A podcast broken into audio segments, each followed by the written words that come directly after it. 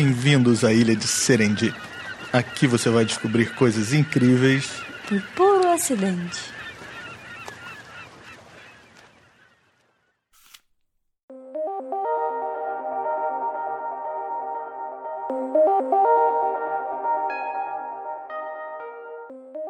Olá, pessoal, bem-vindos novamente ao Serendip, o podcast que conta a história dos acidentes erros e coincidências das grandes descobertas científicas. Os bastidores da ciência e da tecnologia, tudo que você sempre quis saber sobre as grandes invenções da humanidade, mas tinha vergonha de perguntar ou não sabia para quem perguntar. Isso aí, e nós estamos aqui para contar essa história para vocês. Amor, vamos dar uma pausa aqui rapidinho. Por que nós estamos gravando no escuro? Assim eu nem consigo ler minhas anotações. Relaxa, amor. Eu fiz aqui um chazinho para você, ó. Hum. Credo, mas tá frio, sem gosto. Que história é essa? Acende a luz. Calma, eu tô tentando entrar no clima do episódio de hoje. É, você já imaginou como era a vida antes da eletricidade? Sim, ué, era tudo à base de fogo, para cozinhar, para iluminar. É, e para acender o fogo? Você acha que era fácil? Eu acho que não. Porque até porque acender churrasqueira hoje em dia tem gente que sofre, né? Mas foi indireta para mim, né? Não. então, acender fogo não é fácil, nem nunca foi. Uma maneira bem comum é através da fricção entre duas pedras, por exemplo. É, você bate as duas pedras para fazer faísca e acender uma chama em algum material inflamável. E tem tipos de minerais que fazem mais faísca que outros, né? E foram selecionados ao longo dos tempos. O sílex, por exemplo era um dos mais populares na Idade Média. A pirita também. É, na Idade Média era comum raspar lâminas de aço nesses materiais para fazer faíscas. Uma outra forma de fazer fogo é através da fricção entre dois pedaços de madeira. Tipo, a pessoa fica girando um pedaço de pau em cima de, de outro cotoco de madeira. Essa é uma cena bem comum em filmes e desenhos, né? Tá lá é, girando é, assim um pauzinho. É. e assoprando. Exato. Bom, vida dura, né? Falando assim, parece até fácil. Mas você já imaginou ter que fazer isso todo dia? Quando for cozinhar, ou quando for para ter luz em casa, ou para aquecer o ambiente? No início do século XIX, a demanda pelo fogo era mais alta do que nunca. A revolução industrial, as máquinas a vapor, os trens, as lamparinas em casa, tudo isso pedia uma forma rápida para acender o fogo. O fogo era a energia do momento. E para acender o fogo era preciso algo rápido e prático. Daí vem a história da nossa invenção de hoje: o palito de fósforo. Mas olha só, já tô cansada de ficar no escuro. Vamos acender as luzes e acabar com essa graça? Ah, estragou o clima. Bom, eu sou a Moral de Souza Lobo, física e pesquisadora. E eu sou Leandro Lobo, microbiologista e professor da Universidade Federal do Rio de Janeiro. E nós somos um casal de cientistas e podcasters apaixonados pela ciência e que adora fazer divulgação científica.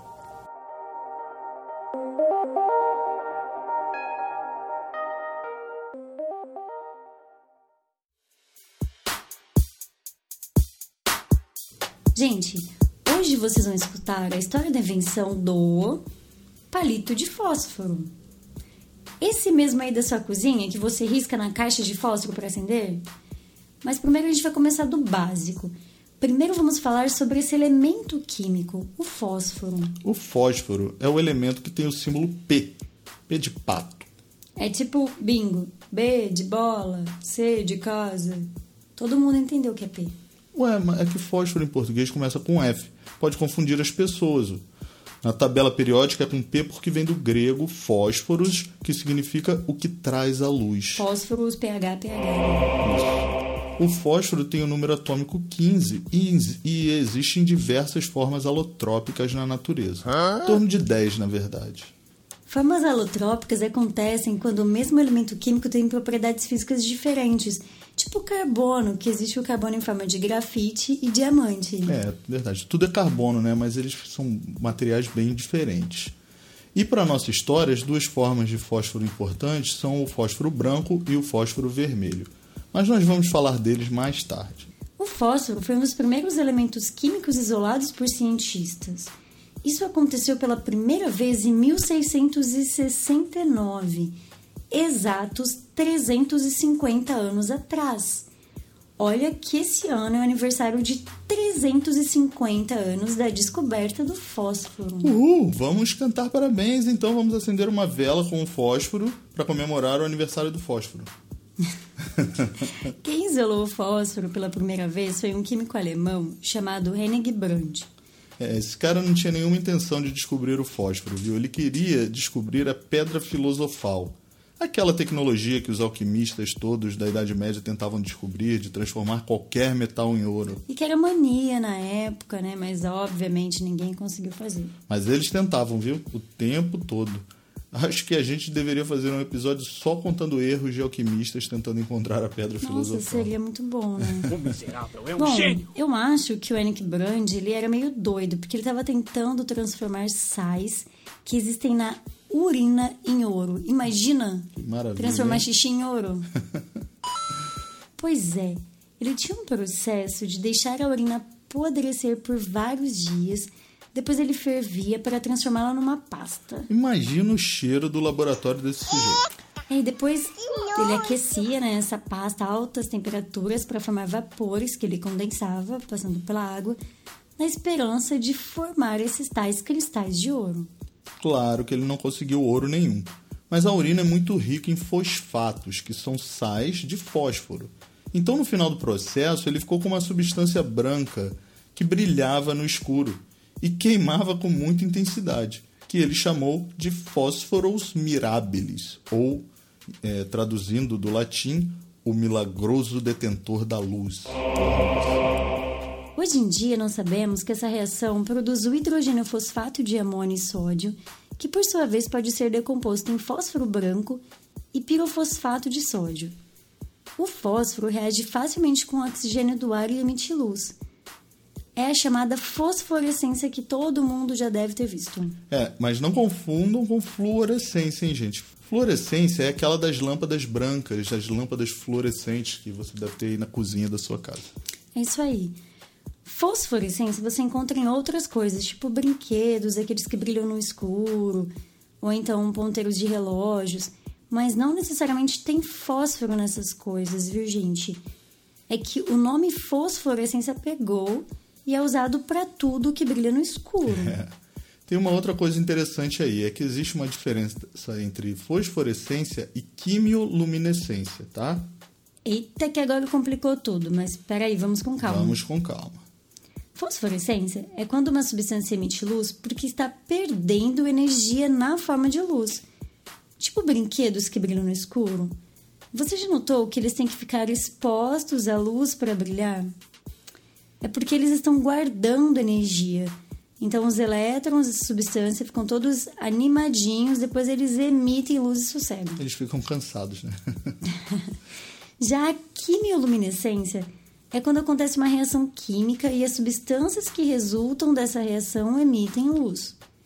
Apesar do nome, o fósforo ele emite luz por causa da quimioluminescência.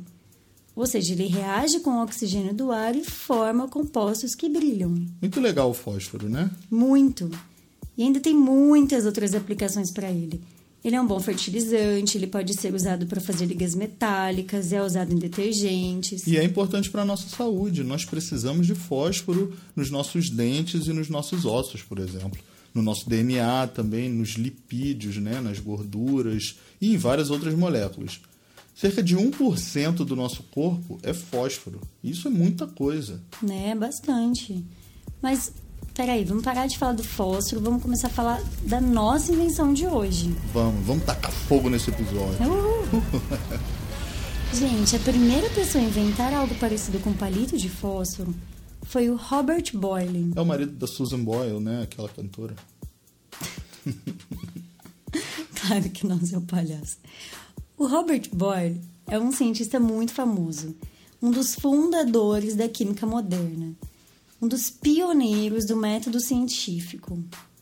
Ele escreveu a lei de Boyle que descreve a relação inversamente proporcional entre a pressão absoluta e o volume de um gás se a temperatura for mantida constante em um sistema fechado. Uau, falou tudo e confundiu mais ainda. ainda bem que o episódio não é sobre isso. Bom, Robert Boyle criou tipo um palito de fósforo. Ele cobriu uma folha com fósforo E na ponta de um pedaço de madeira, ele colocou enxofre. Daí, quando ele arrastava essa madeira sobre a folha, tcharam, fogo. Pegava fogo, é.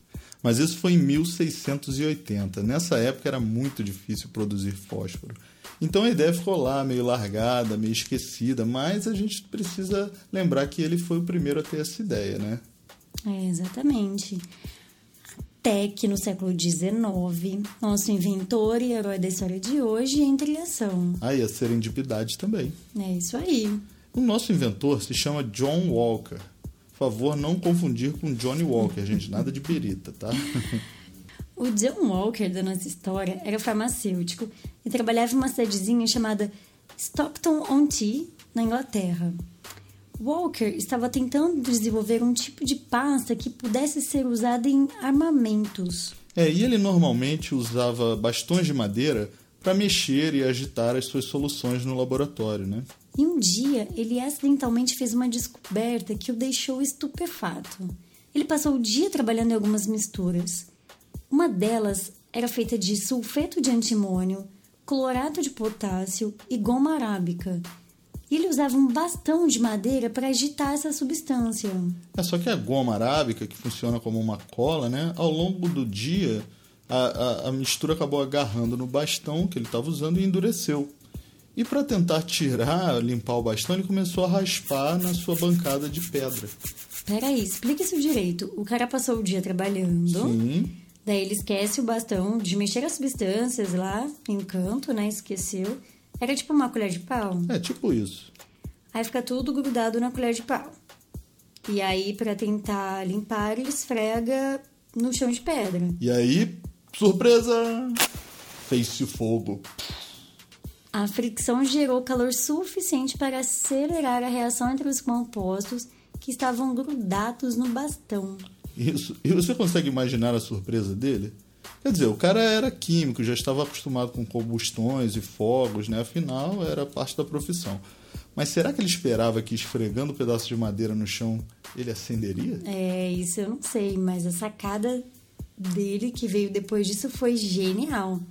Ele passou a produzir esses bastões e vender. E ele fez muito sucesso na cidadezinha onde morava, né? Ele começou a vender por lá, mas a invenção rapidamente se espalhou pela Inglaterra. Mas você sabe que ele nunca patenteou essa invenção? É, a gente não sabe exatamente por que, que ele não patenteou. Algumas fontes dizem que ele queria que isso se tornasse um bem público, mas outras acham que era porque a invenção não era exatamente segura, né? É, não mesmo. No início, esses palitões de fósforo podiam entrar em combustão espontânea. Ou então pedaços podiam voar longe quando eram riscados, tá? E aí eles caíam em tapetes, cortinas, nas roupas dos outros. Era meio perigoso, podia causar um incêndio. Cada caixa de, desses palitões de fósforo tinha um pedaço de lixa dobrada e o fósforo tinha que ser riscado nessa lixa. O John Walker nomeou os fósforos de Congreves, em homenagem a um inventor chamado Sir William Congreve, que inventou alguns foguetes de guerra que foram usados naquela época nas guerras napoleônicas. Mas só que ele não patenteou esse invento. Outros fabricantes copiaram a ideia e partiram para fabricar seus próprios palitos de fósforo. Um dos mais famosos foi de um cara chamado Samuel Jones, que os comercializava com o nome de Lucifers.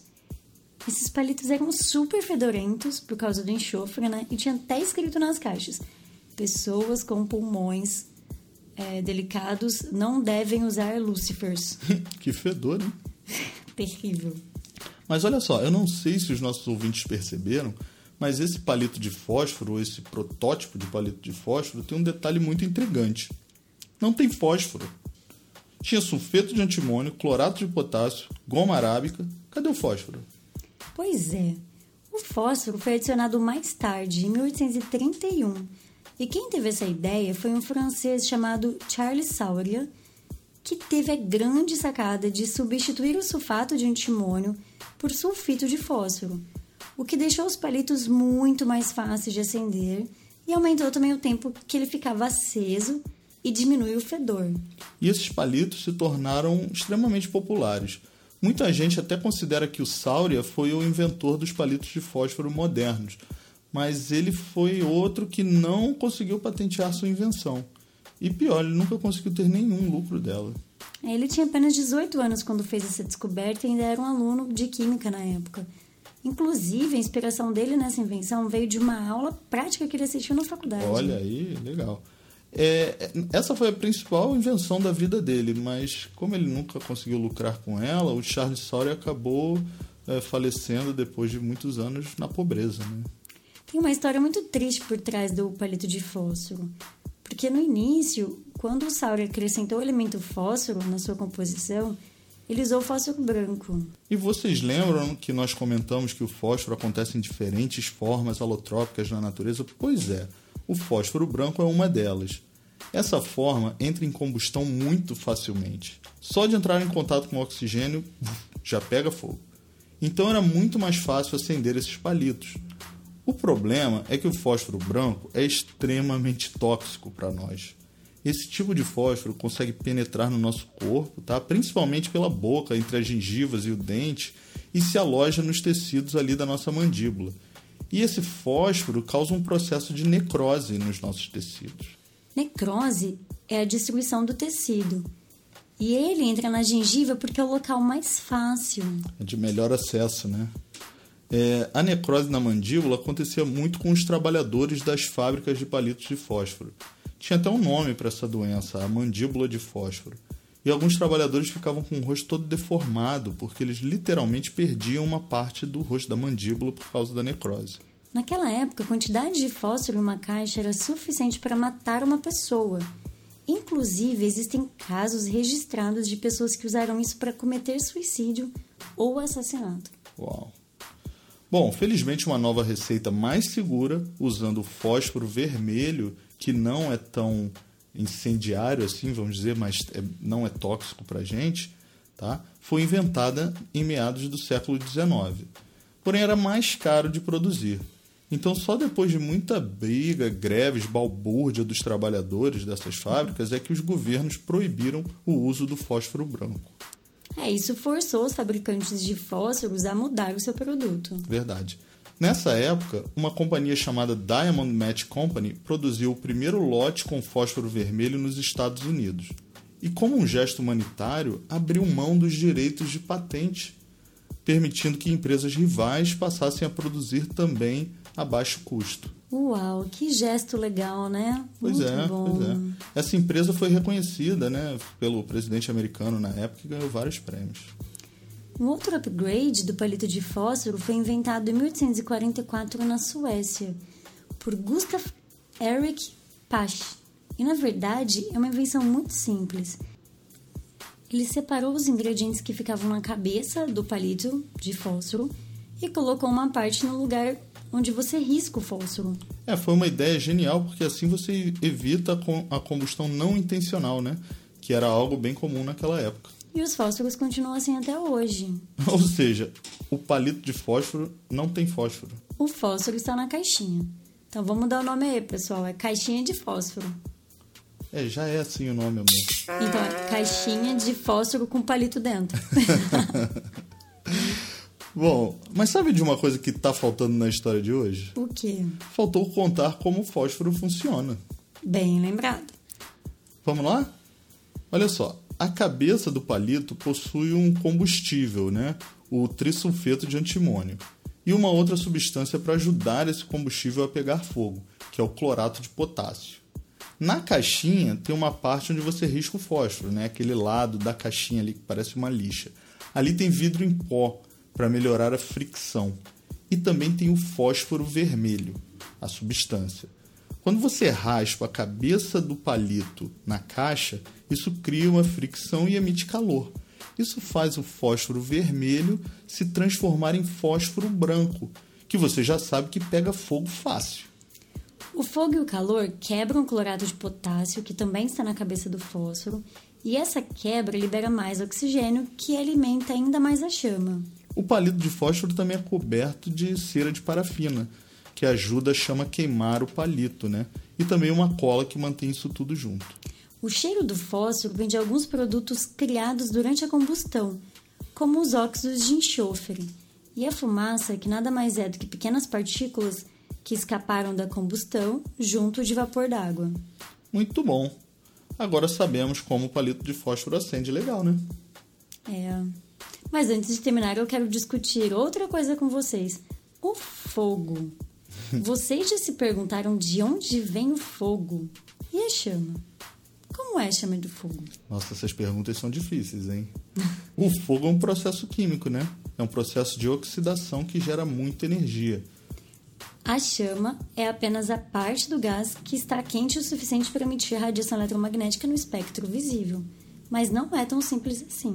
Bom, tem uma outra curiosidade interessante sobre os fósforos. Você sabe quantos palitos são acesos por ano nos Estados Unidos? Posso chutar, sei lá. Um, 100 milhões. Nossa, bem mais. Ih, um bilhão? 500 bilhões. Nem eu tô acreditando muito nesse número, mas eh, foi uma fonte ah, que eu encontrei. Eu não acredito no que eu ouvi. É. Não acredito no que eu ouvi. Bom, pessoal, esse foi o Serendip de hoje. Esperamos que esse episódio tenha iluminado a cabeça de vocês. E aquecido o coração. Nossa, tá fazendo trocadilho hoje? Que orgulho.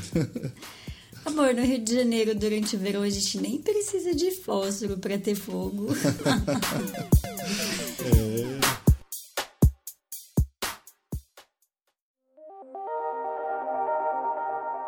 temos alguns recadinhos para ler no episódio de hoje. É isso aí. Primeiro eu queria mandar um abraço para o Daniel Vieira, da Universidade Federal do Ceará, que escreveu para a gente com uma sugestão de tema para um episódio. Ah, sim, sim. Ele sugeriu da gente falar sobre o uso do mercúrio como remédio, como fungicida. Pois é, o mercúrio é um metal super tóxico, né? Não pode ter dado bom isso aí. E não deu mesmo. Mas a gente vai pesquisar sobre o assunto, viu, Daniel? Muito obrigada e já está na nossa pauta. Um abraço também para o Luciano Cândido, nosso querido Luciano Cândido, arroba LRRC, underline setes, com C, e que deixou um poema para a gente no Twitter sobre o nosso episódio de Crianças Inventoras.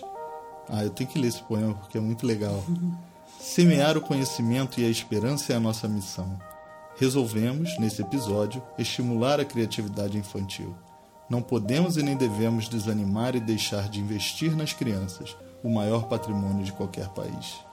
Uhul! Muito, muito obrigado, né? Luciana. É, suas mensagens são sempre é, de aquecer o coração. É. Sensacionais, isso aí. Pessoal, por hoje era isso. Esperamos que vocês tenham gostado. Lembrando, é, se vocês quiserem falar com a gente, mandar uma mensagem, alguma sugestão ou feedback, que é muito importante para a gente saber o que vocês estão achando dos nossos episódios, vocês podem mandar por e-mail para o professora de física@gmail.com ou vocês podem nos encontrar também no Twitter no arroba podcast Serendip. E todos os nossos episódios são publicados no site www.cienciaexplica.com.br. É isso aí. E não se esqueçam também de avaliar a gente no seu aplicativo de podcast. Nós amamos cinco estrelinhas. Isso aí, não e custa esse feedback nada, também né? é super importante, porque ajuda a gente a aparecer na lista das recomendações, o que dá maior visibilidade pro podcast. Isso aí. Bom, por hoje é só, né? Por hoje é só. Até a próxima, pessoal. Até a próxima.